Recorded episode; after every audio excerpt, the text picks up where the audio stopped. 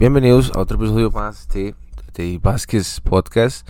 Obviamente les hablo su host Dave Vázquez. hoy quiero hacer un episodio. Eh, casi que todos los episodios míos son un poco controversiales, casi la gran mayoría. La gran mayoría. Me gusta debatir. Me gusta debatir, me gusta sacar a la gente de su zona confort, que se enojen conmigo.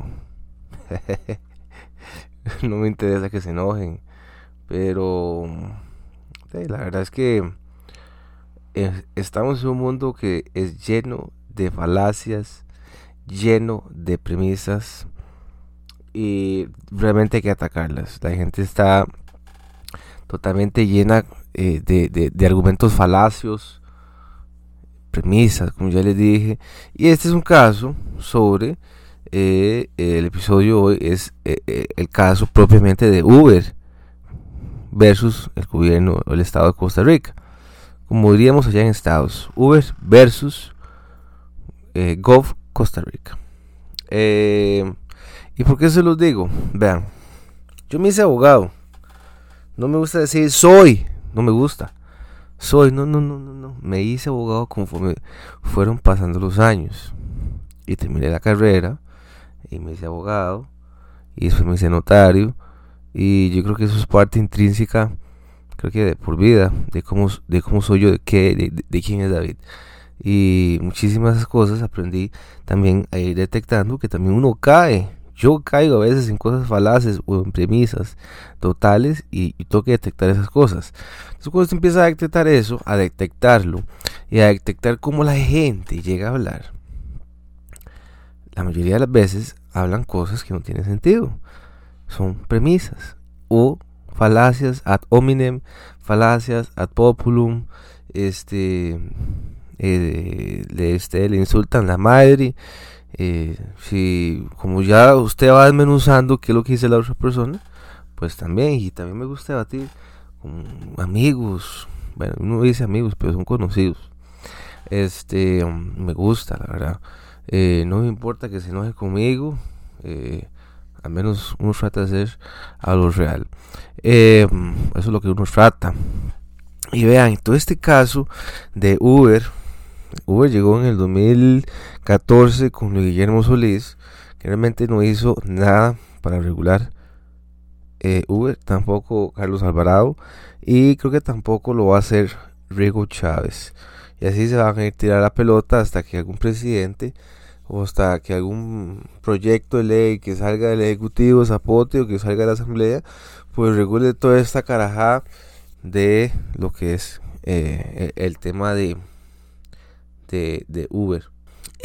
y esto viene de data desde 2014 y una persecución a todos esos choferes porque como es una figura que no está regulada, entonces depende de la agenda que tenga el presidente, así se va a dar persecución a todos los choferes. Así se va a aplicar más la ley de tránsito. ¿Verdad? Entonces, con Guillermo Solís fue una persecución constante. Se aplicó a rajatabla la ley de tránsito. El director de la policía de tránsito, hagamos y persigamos y taxistas versus Ubers y eso era, bueno, una selva. Se montaban los, taxistas en los Uber y los pichaseaban todos. Así, todos, 2014, 2018, llegó Carletos y dos años, porque eso fue lo que le duró el gobierno, porque después llegó la pandemia y ahí reinó Daniel Salas con Román Macaya en la, caja. Tampoco hizo ni costra. Eh, también persecución persecución y después vino la restricción eh, sanitaria inconstitucionalísima, pero la sala, la asamblea, diputados, zapote, todo confabulado. Y se fue así los cuatro años de la, del, gobierno de Carlos Alvarado, que no hizo ni costra. Y entonces pasan los años y, y el problema con los abogados o el problema con las firmas grandes es que todo para tener al cliente, hacen de todo para obtener el cliente.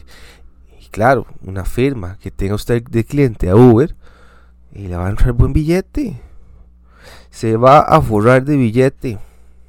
Pero con qué ética, con qué moral está usted asesorando a un cliente que lo que quiere es disfrazar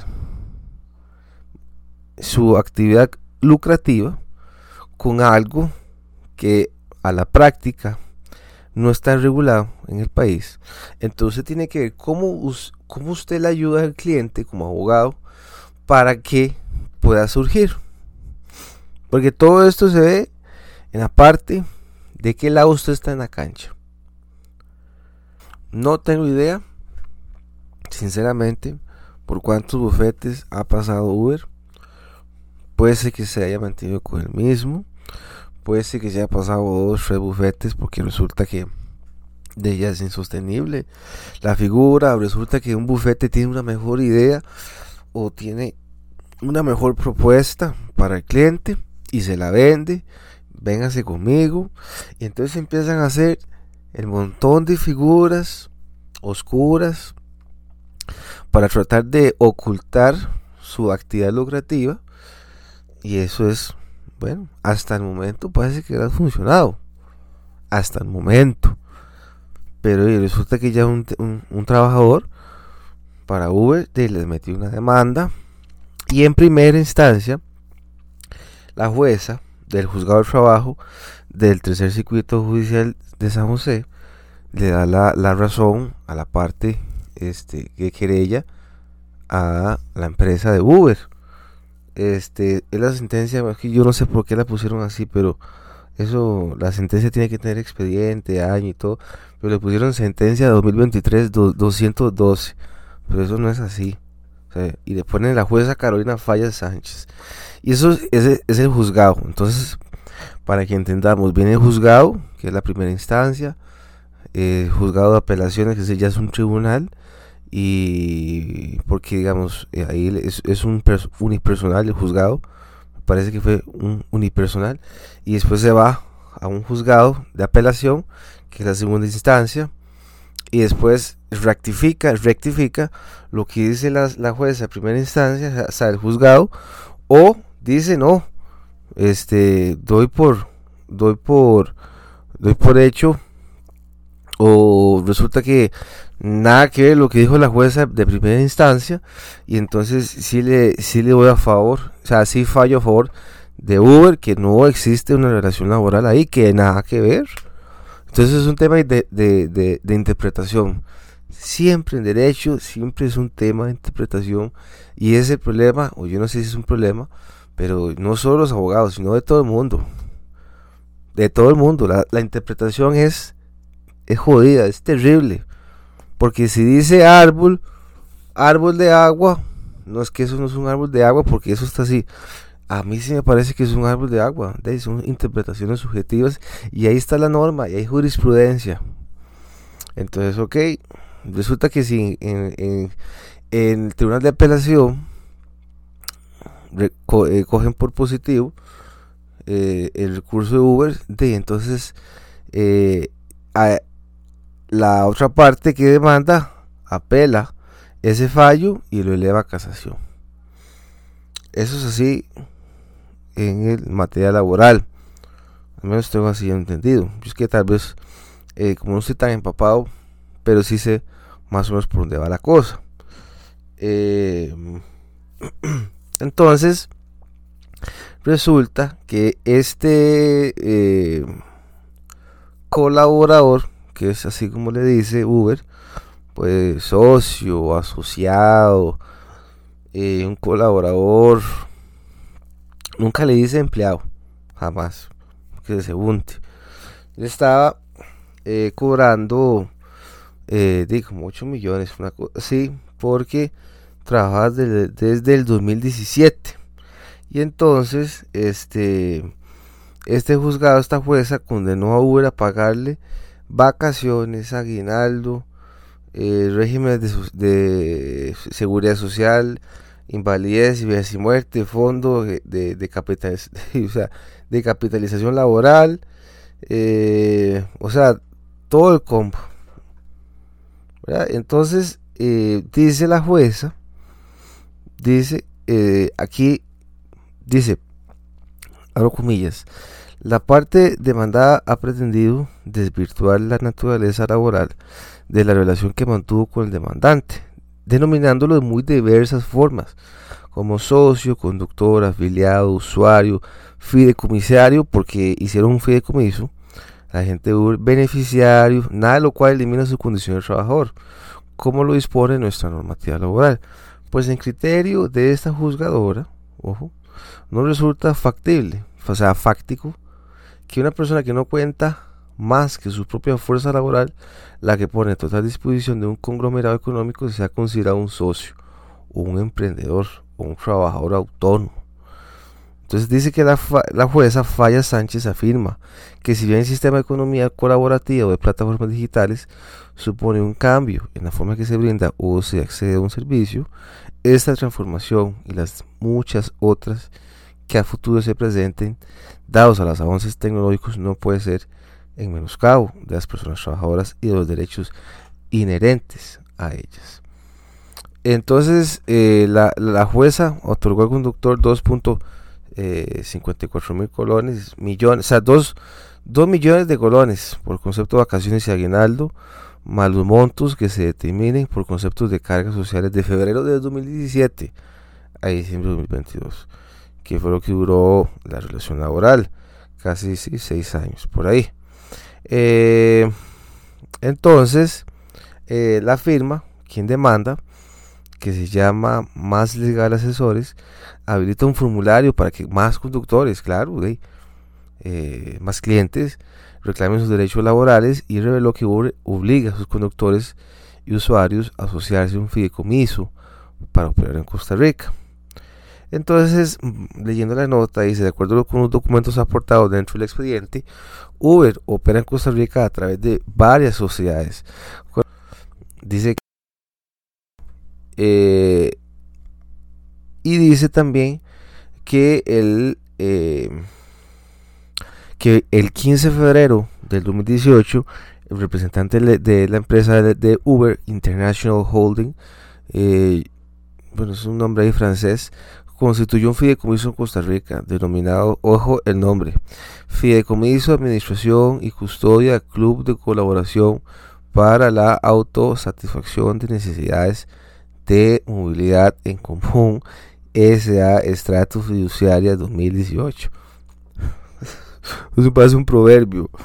Eh, dice, bajo esa figura una sociedad costarricense denominada el Club y propiedad de Uber puso a disposición de conductores usuarios y el propio Uber, beneficiario de ser accionistas de un capital, a mil acciones de un colón cada una.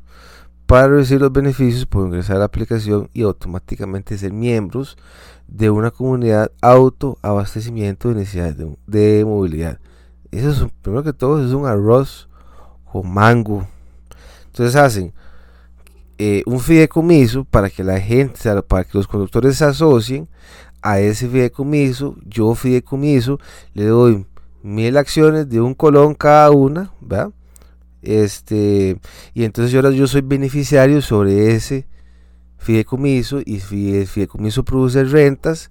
Entonces, como yo tengo acciones y yo me afilié, entonces voy a percibir ganancias sobre ese fideicomiso.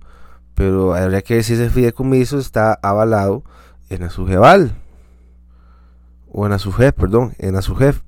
Este y tiene que estar acreditada por Azujef para que pueda operar como un fideicomiso que genere rentas, que paguen gastos, etcétera. Entonces dice para la firma de abogados, bajo ese, bajo, ese, bajo ese esquema de un fideicomiso propio, el derecho mercantil sea una apariencia de legalidad con la que se encubre la verdadera relación de trabajo entre Uber y los conductores, quienes reciben un salario que prestan un servicio y que están subordinados a un patrono. Dice, los abogados del conductor, eh, los abogados del conductor explicaron que en el fondo la empresa diseñó una estructura para evadir responsabilidades y evitar que sus conductores puedan demandarlos para reclamar derechos laborales. Claro, usted se hace socio de un fideicomiso. Yo me asocio a ese fideicomiso. ¿Cómo yo voy a demandar a un fideicomiso que yo soy socio ¿Bajo qué expectativas? De si yo trabajo para ese fideicomiso, ¿verdad? Que es como medio raro, es como un arroz con mango ahí. está muy raro porque si yo, si yo por ejemplo quiero entrar a un fideicomiso que me produce rentas anuales, entonces son como esos fideicomisos que ofrecen los, bancos, digamos el BCR, eh, asóciese a un fideicomiso y échese 5 mil colones al mes. Y entonces al final de año le damos una rentabilidad sobre esos 5 mil pesos. Entonces, de tome mil al final de todos los diciembres, porque esa fue la rentabilidad del fideicomiso. Pero yo no tengo que trabajar para ese fideicomiso, solo tengo que aportar mi dinero mes a mes. Así es como la gran mayoría de los fideicomisos de obra, de hay fideicomisos para proyectos inmobiliarios, centros comerciales, este, platas, compran ciertos productos financieros y obtienen rentabilidades. Entonces, eso es para eso es un fideicomiso. Un fideicomiso es para guardar una estructura, para guardar toda una esfera de bienes eh, que estén ahí metidos. Entonces, usted se paga gastos, eh, se tiene una casa, carros, lotes, entonces se tiene que estar pagando gastos sobre esas casas. Entonces hay tres tipos de figuras sobre esos fideicomisos, fiduciario, fideicomitente y este, y al otro no me acuerdo, fideicomisario, fideicomitente, fiduciario, fideicomitente y no me acuerdo el otro. Son tres, son tres figuras, ¿ok? Entonces dice, por ejemplo, el fideicomiso únicamente fue diseñado para registrar los usuarios que entran o salen de la aplicación y que detalla que la administración de esta última pertenece exclusivamente a Uber, ubicado en Países Bajos, la cual no tiene ningún domicilio en ningún otro país. Así los ingresos por los servicios de movilidad son pagados directamente por los socios mediante tarjetas bancarias. El dinero llega hasta un banco en el exterior en Europa y desde este se hacen transferencias internacionales los conductores quienes reciben un porcentaje asignado unilateralmente por Uber. Entonces digamos que la plata ni siquiera entra a Costa Rica. O sea, el, conductor, e, e, el, que hace uso, el que hace uso de Uber, le paga al Uber por el servicio que hace el conductor, pero esa plata va a depositar una cuenta bancaria que está en Europa, ni siquiera, ni siquiera, vamos a ver, el hecho generador en sí es de la empresa, son los conductores. Los conductores son los que hacen el hecho generador de la actividad y esos lucran a través del servicio de jalar a la gente de un lado A al lado B. Por eso yo le pago al conductor porque me hizo un viaje, la persona utiliza su carro y entonces de eh, vea que todo esto, todo está inventado. Entonces, eh, el conductor presta su carro, me asocio a un fideicomiso, recibo utilidades sobre ese fideicomiso, que es lo que yo me pago por mis viajes, y resulta que el app hay una cuestión de que si usted recibe tres sanciones, porque usted se niega a hacer viajes tres veces seguidas, el app o en sí Uber lo sanciona usted como conductor y lo saca de la aplicación para que no pueda recibir viajes en cierto determinado tiempo. Entonces hay un problema ahí. hay una sanción por parte del patrono. Además, hay una subordinación, una subordinación, hay, eh, hay este, amonestaciones leves, incluso puede haber amonestaciones graves, que donde dice el, de que el conductor se, se portó inapropiadamente con alguna con algún cliente, le, levantó un madrazo o este hizo cosas que no tenía y se sacó el pene ahí al frente de la, de, la clienta y son cosas que han pasado. Entonces y son comportamientos humanos también.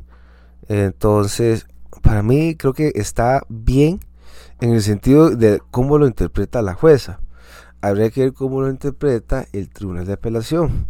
Y claro, y vea que yo lo digo porque soy, bueno, me dice abogado, y claramente si el día de mañana uno le llega Uber, ¿de qué tendría que decirle uno al cliente? De, es que va a tener que operar como cualquier otra empresa. Pero si, yo, si usted le dice eso al cliente, bueno, muchísimas gracias por sus servicios, me voy a ir con otro bufete que me dé mi la razón y que me quiera satisfacer en la figura en la que yo opero en otros países y que yo puedo operar aquí en Costa Rica. Y los va a encontrar, va a encontrar bufetes donde sí lo puedan recibir con los brazos abiertos. El tema es si hay más trabajadores que van a demandar a Uber y entonces ya eso es una broncota porque entonces ya resulta que Uber tendría que hacerse una empresa, una sociedad anónima, tendría que, eh, yo no sé, la verdad, si le paga la, tribu, la, tributación, el 13%, no sé, hay que ver esa cuestión, no están regulados en el país, es otra bronca, hoy en día le pueden quitar las placas, depende, ya les dije, depende del presidente que esté, depende de la agenda que tenga la policía de tránsito, hacen readas, usted no puede tener cuestiones pegadas al, al, al, vidrio de ustedes Uber, que usted sea que tenga un Hyundai Tucson 2014 de legítimo carro para hacer Uber. Entonces la cosa está complicada, eh, así es como yo lo veo. Esto es una, esto es solo una pintadita, una pinceladita de cómo puede llegar a pasar. Y pues bueno, nos estamos escuchando en otro episodio. No se lo olviden, chicos, para que me escuche, cinco estrellas al podcast. Es lo único que pido para que este podcast vaya creciendo, sea bombastic y sea el número uno en todo el país. Chao, nos vemos.